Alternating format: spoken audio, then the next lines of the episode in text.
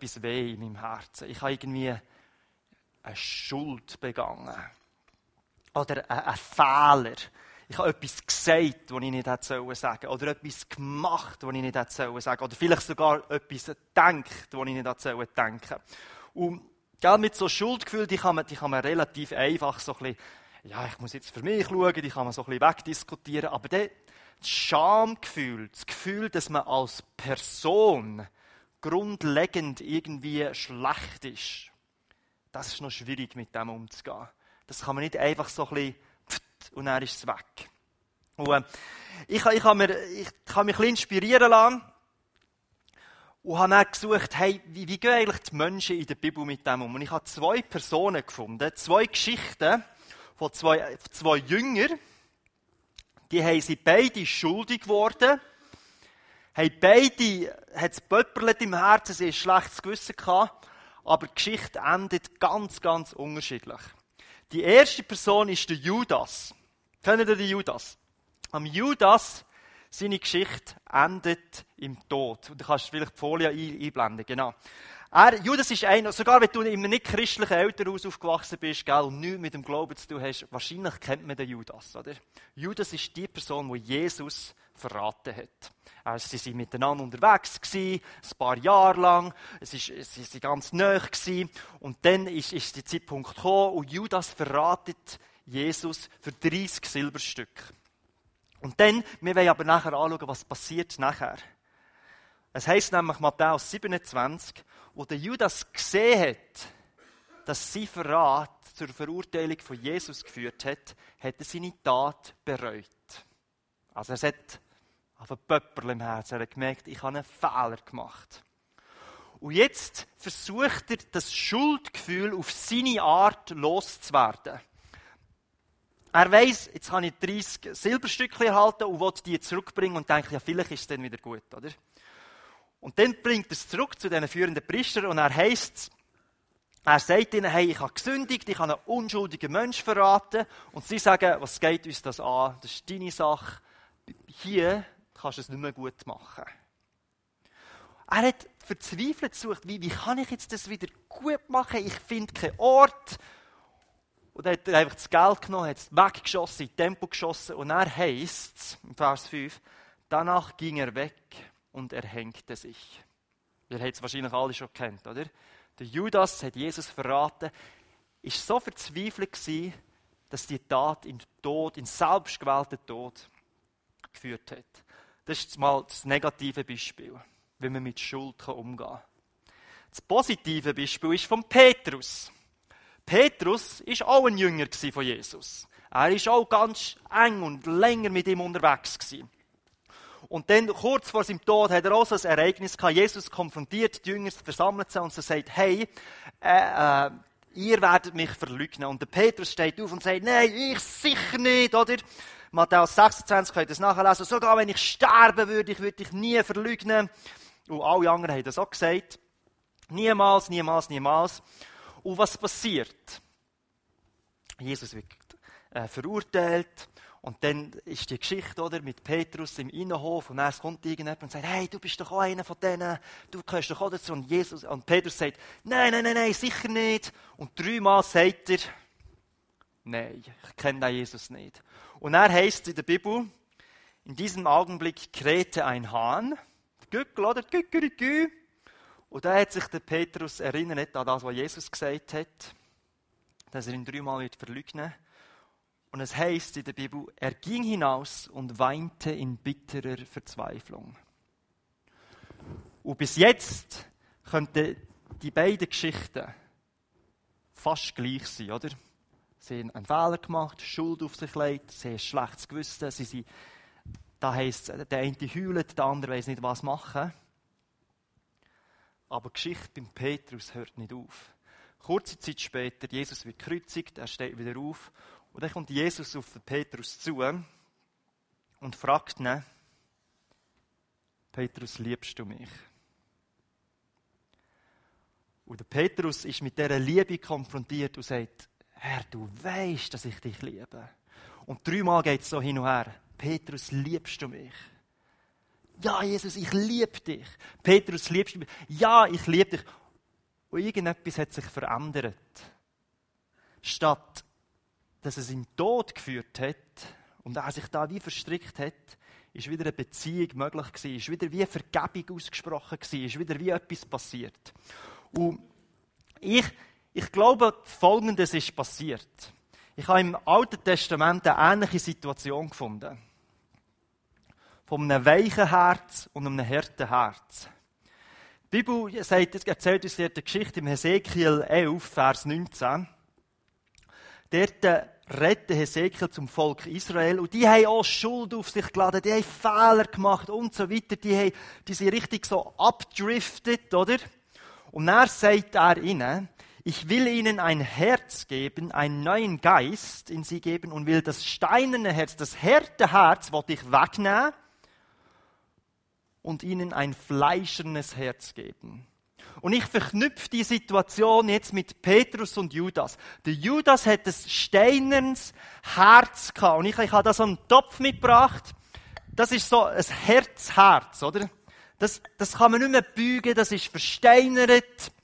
Und, äh, das ist nicht so angefangen, oder? Da hat, da hat beim Judas sind schon vorher Sachen passiert und das ist immer härter geworden, ist härter geworden, ist härter geworden. Und irgendein ist, da ist da so viel Druck rum, da, da, da weisst du nicht mehr, wie damit umgehen. Und was passiert, wenn bei einem harten, steinernen Herz viel Druck ist? Es zerbricht. Wow, das Herz da. Es zerbricht in tausend Stückchen. Es haltet den Druck. Das haltet es nicht aus. Jetzt, ich habe mich da töpfert, es ist nicht wunderschön aber es soll das Gleiche darstellen. Petrus hat ein anderes Herz gehabt. Er hat das Herz, das wir hier haben, ein fleischendes Herz. Und da kann das Gleiche passieren, da kann Schuld passieren, da kann alles Mögliche passieren und das wirkt darauf ein und man kann nicht. Und wenn es ganz schlimm wird und eng, dann kann man es, kann man es auch hertatschen. Und es ist verbüllt und es tut weh. Aber es ist ganz gut formbar, oder? Man kann das wieder rausdrücken. Und es hat da ein paar Narben, oder? Aber man bringt es wieder her. Und für mich ist, ist das der grosse Unterschied. Auf der einen Seite ein weiches Herz, wo, wo formbar ist, wo man, wo man kann reifen kann, wo man sich kann verändern kann, wo man sich Sachen kann sagen kann. Und auf der anderen Seite ein Herzherz, wo, wo zerbricht. Eins führt in den Tod und eins, dort ist Leben. Und Jesus ist Herzspezialist. Er will unsere, unsere harten Herz oder vielleicht haben wir noch nicht ein mega Herzherz, aber wir haben, jeder von uns hat so Anteile, oder? So Orte, so Situationen, wo es wie so ein bisschen hart ist, oder? Das will er wegnehmen. Und er sagt, hey, ich gebe dir ein Weiches. Eins, das man formen kann. Eins, das nicht zerbricht. Eins, wo, wo Leben ist. Ein neuer Geist ist da. Etwas ganz anderes, etwas Neues das was er uns schenken. Er nimmt das und gibt uns das. Das ist ein unglaubliches Geschenk, das wir haben können. Und eigentlich ist die Predigt so gesagt schon fertig. Weil das ist eigentlich der Punkt. Hey, wir kommen ein neues Herz über, einen neuen Geist. Und mit dem lässt sich viel besser leben als mit dem Weichen. Was ich jetzt, was ich jetzt noch sage, ist, ist so ein bisschen Anhang. Ich tue so kurz so vier verschiedene Emotionen, die wir empfinden können, anschauen und wie die je nachdem entweder zum einem weichen oder zum einem harten Herz können führen. Also so Emotionen, wo wir müssen aufpassen, wenn wir merken, hey, ich spüre das, uh, Achtung, pass auf, sonst wird es bisschen hart. Und wie kann ich verhindern, dass es hart wird? Aber der eigentlich, es ist Anhang. Das Wichtigste habe ich schon gesagt. Nehmen wir, wollen wir das weiche Herz. Aber die vier, die vier Emotionen. Die erste Emotion ist, die haben wir so kurz in meinem Anfangsbeispiel gehabt, ist Schuld. Schuld sagt, ich schulde dir. Also ich habe etwas gemacht, ich habe Fußball gespielt, Fensterscheiben kaputt gemacht, jetzt bin ich schuldig geworden. Oder da gibt es ganz verschiedene Beispiele. Jeder von uns hat schon mal so etwas erlebt. Äh, ein Mann rennt weg von seiner Familie wegen einer anderen Frau, dann wird er schuldig an seiner Ehefrau, er wird schuldig an seinem Kind, äh, das Weihnachtsfest ist nicht mehr gleich, äh, die finanzielle Sicherheit ist nicht mehr gleich, aber in dem Moment, wo er das gemacht hat, hat er gedacht, ja, das ist aber besser für mich, aber es ist so ein Ungleichgewicht entstanden. Es gibt ganz verschiedene Arten von, von Schuld, die wir auf uns laden können. Aber das Gefühl da innen bleibt, hey, ich, ich habe einen Fehler gemacht, ich, ich habe Schuld. Und was mache ich jetzt mit dem? Die Lösung, die uns die Bibel äh, zeigt, ist, wir bekennen die Schuld. Im, Im, Gebet, Vater unser, vergib uns unsere Schuld. Vergib uns unsere Schuld. Also ich sage, was meine Schuld ist. Das ist der erste Teil. Er ist der Ort, wo wir unsere Schuld können wie abgeben können. Natürlich gibt es auch Situationen, wo man das muss zahlen und wieder gut machen muss. Im Minimum mit, mit Wort, wenn das noch geht, dass man sich entschuldigt. Aber wenn wir das nicht machen, dann ist das wie so ein Teil vom Herz, wo hart wird, wo verhärtet wird, wo härter wird, wo härter wird, und irgendwann verbricht es, wenn wir das nicht machen. Das ist eine, eine, eine Emotion, die wir haben können. Die zweite Emotion ist Zorn. Also Schuld sagt, ich schulde dir. Zorn sagt, du schuldest mir. Wenn wir zornig werden, hey, ist immer das Gefühl, hey, ich, ich komme nicht über, was ich eigentlich verdient habe. Äh, das Beispiel, ein Mann schafft irgendwie, oder eine Frau irgendwo bei, bei, bei einer Firma und sein Chef, der weiss, wie dieser pensioniert und er kommt zu dir und sagt, hey, ich will, dass du mein Nachfolger bist, ich, ich habe das schon eingefädelt, das kommt gut und so und du freust dich, er, weißt, er fördert dich und du weißt, jetzt bin ich der neue Chef da von dieser Abteilung und dann ist es soweit und die Firma sagt, ja, wir haben jemand anderes befördert, nicht du. Und du bist wie du bist hässig, du bist zornig, du sagst, hey, du hast doch das mir versprochen, ich hätte jetzt doch das verdient, eigentlich hätte ich das Recht dazu und jetzt ist der andere, oder? Und jetzt, ob jetzt die, der Zorn gerechtfertigt oder ist oder nicht, das kommt eigentlich gar nicht darauf an. Wir haben das Gefühl, ich habe etwas verdient und ich habe es nicht bekommen. Jemand schuldet mir etwas und ich komme es nicht über. Denk mal darüber nach. Das letzte Mal, wo du zornig bist, ich, ich, vielleicht täusche ich mich, aber ich glaube wirklich das Gefühl, es ist dann, wenn du das Gefühl hast, jemand anderes schuldet dir etwas. Und die Lösung für den Zorn ist Vergebung. Vater unser, äh, wir, wie du uns vergibst, unsere Schuld, aber wie wir auch vergeben andere Schuld. Also wir müssen sie wie loslassen loslassen von dem Gefühl, ich habe Anrecht auf irgendetwas. Loslassen von, der, von dem, was ich das Gefühl habe, was ich bekommen sollte. Und das ist das Gemeine, gell, bei Vergebung. Vergebung ist, ist nicht das Gefühl, ich, ich vergebe dir, wenn es mir so gut ist. Sonst würde ich wahrscheinlich nie vergeben, weil das Gefühl habe ich nie. Vergebung ist eine innere Entscheidung. Ich sage, gut, jetzt lasse ich das los. Das hat keine Kraft mehr, einen Stein ins Herz mir zu machen. Ich lasse das los und plötzlich wird es wieder weich. Das war das zweite Gefühl. Das dritte ist Gier. Schuld sagt, ich schulde dir.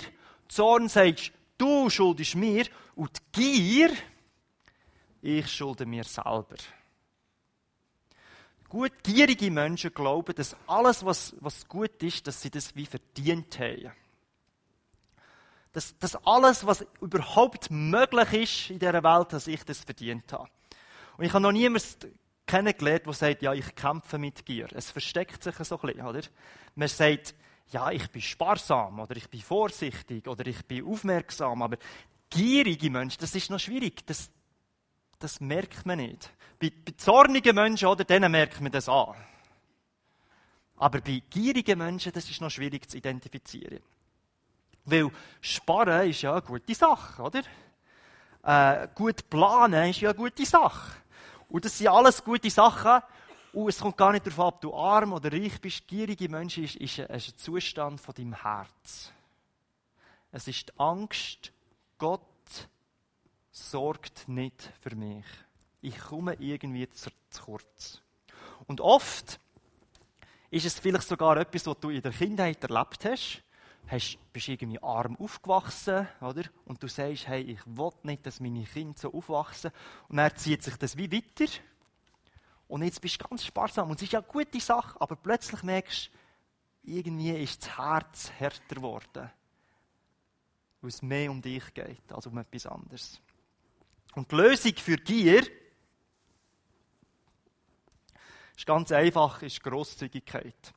Jesus erzählt im Lukas 12 erzählt er eine Geschichte von einem Bauer. Der hat äh, ein paar Felder gehabt, hat, dann hat er gut gewirtschaftet, hat eine Schür gebaut, und dann hat er wieder eine Schür gebaut und wieder eine Schür. Und dann heisst es dort, ähm, yes, ich habe es geschafft, ich habe ausgesorgt fürs Leben. Und wenn Geschichte jetzt fertig wäre, dann würde man denken, hey, das ist ein gutes Prinzip, oder? Ich muss sorgen, dass ich nach im Alter genug auf der Seite habe, weißt, dass, dass, dass es aufgeht, das ist, eine gute, das ist eine gute Art, vorsichtig mit dem Geld umzugehen und so weiter. Aber die Geschichte geht weiter. Und Jesus sagt, dann, so in der Bibel, Lukas 12, du dummer Mensch, sagt er. Noch in dieser Nacht wirst du sterben. Und dann stellt Jesus die Frage, wann wird jetzt das gehören, was du da angehäuft hast? Nicht mehr dir, weil du bist ja tot. Es gehört sowieso nicht dir. Am Schluss werden alle deine Schätze verteilt, aber du bist nicht mehr da. Die Lösung für Gier ist ganz, ganz einfach. Und leider ist sie auch ganz praktisch. Grosszügig geben. Grosszügig sich verschenken. Seine Zeit verschenken, sein Geld verschenken, seine Emotionen, seine alles einfach verschenken. Grosszügig sein. Das ist die beste Medizin gegen ein gieriges Herz. Dann kommt noch das vierte und das letzte, die letzte Emotion. Und das ist die Eifersucht. Die Eifersucht, ah, da hat einen Fußballplatz und ich muss da im 16. Stock da gegen die Wand schütten, oder? Die Eifersucht ist nicht das Problem mit, mit der anderen Person, nicht mit, äh, mit deiner Schwester, oder, wo irgendwie Jeansgröße 30 hast und du hast irgendwie 42 und du jedes Mal, wenn du sie siehst, denkst, ja, nein, die sieht besser aus, sie ist hübscher. Das ist nicht das Problem mit der Person. Du hast ein Problem mit Gott. Oder wenn du an Gott glaubst, dann hast du ein Problem mit Gott, mit Eifersucht. Du hast nämlich das Gefühl, eigentlich könnte er das mir auch geben. Aber er hat es mir nicht gegeben. Du siehst, es hat ein Ungleichgewicht, oder? Und das haben wir, das sehen wir, es geht nicht allen gleich gut. Und du denkst, hey, eigentlich hätte mir Gott das auch geben können, aber er hat es mir nicht gegeben. Wenn ich das hätte, würde es mir besser gehen. Die Eifersucht ist ein Problem zwischen dir und Gott. Und wenn zwischen dir und Gott das Problem ist, dann ist die Lösung, hey, schau das mit Gott an. Komm ins Gebet, gib es ihm. Du mit ihm ringen. Äh, äh, Jakobus 4 hat einen Vers über die, über die Eifersucht, dort heisst, ihr tut alles, um eure Eifersucht zu stillen. Und dann sagt, du das aufzählen, ihr streitet und ihr kämpft und, und macht und Zeug und Sachen, ihr kommt es aber trotzdem nicht über. Und dann fahrt er weiter. Ich komme jetzt nicht über, weil ihr euch mit euren Anliegen nicht an Gott wendet. Wenn wir nicht mit unserem Innersten, vom Innersten, vom innersten Herz zu Gott kommen, dann, dann kann er die Eifersucht gar nicht stillen. Dann, dann wird es immer härter werden und härter werden und härter werden in uns. Ich kann mich erinnern, vor glaube ich, zwei Wochen habe ich auch über das Gebet gehabt und gesagt, es ist wie so ein kleines Kind, das kommt stören und an der Hose zieht und das noch ein bisschen unanständig ist und sagt, hey, ich will etwas, ich will etwas, ich will etwas. Und genau so sollen wir beten. Sagen, Herr, ich habe das Problem, ich sehe den Fußballplatz und ich habe keinen, zeig mir, was ist da das Problem? Und meistens ist das Problem vom Herz. Es wird härter und härter. Das, das sind die vier, vier Emotionen gewesen. Schuld, ich schulde dir, dürfen wir bekennen. Zorn, du schuldest mir, können wir Vergebung geben, loslassen. Gier ist, ich schulde mir. Das Mittel dagegen ist ganz Grosszügigkeit, sich verschenken. Eifersucht ist, Gott schuldet mir. Und das können wir beim Vater abladen. Und ich möchte nochmal zurückkommen zum Anfang und fragen, was für ein Herz hast du im Moment? Ich glaube, jeder von uns hat Anteile, die, die weich sind, aber es hat wie so, auch so harte Teile, oder? Und wenn wir, wenn wir die, wenn das uns ansteckt und das härter wird rundherum, hey, dann laufen wir in Gefahr, dass wir, dass wir wortwörtlich zerbrechen dran. Dass wir kaputt gehen. Dass, dass wir nicht mehr leben können. Beim Judas haben wir es gemerkt. Er hat auf seine Art nach Lösungen gesucht für das harte Herzproblem und hat es nicht geschafft. Und es wird genauso bei uns sein. Bei ihm, er hat sich erhängt, aber bei uns sind ungestillte Bedürfnisse, die man nicht bei Gott abgeben kann, die zu einem harten Herz führen. Führt vielleicht in Tod von, von Beziehungen. Oder in einen finanziellen Tod. Tod von, von Selbstvertrauen, Tod von, von Freude, Tod von einer, von einer Gemeinschaft. Wenn unsere Herzen hart werden, dann führt es unweigerlich auf irgendeine Art von Tod. Aber die gute Nachricht ist, es, es muss nicht so bleiben. Wir können uns ein weiches, neues Herz schenken lassen. Und das, was Jesus gesagt hat an Petrus, die Frage, liebst du mich? Die stellt er eigentlich uns allen. Er fragt dich, liebst du mich?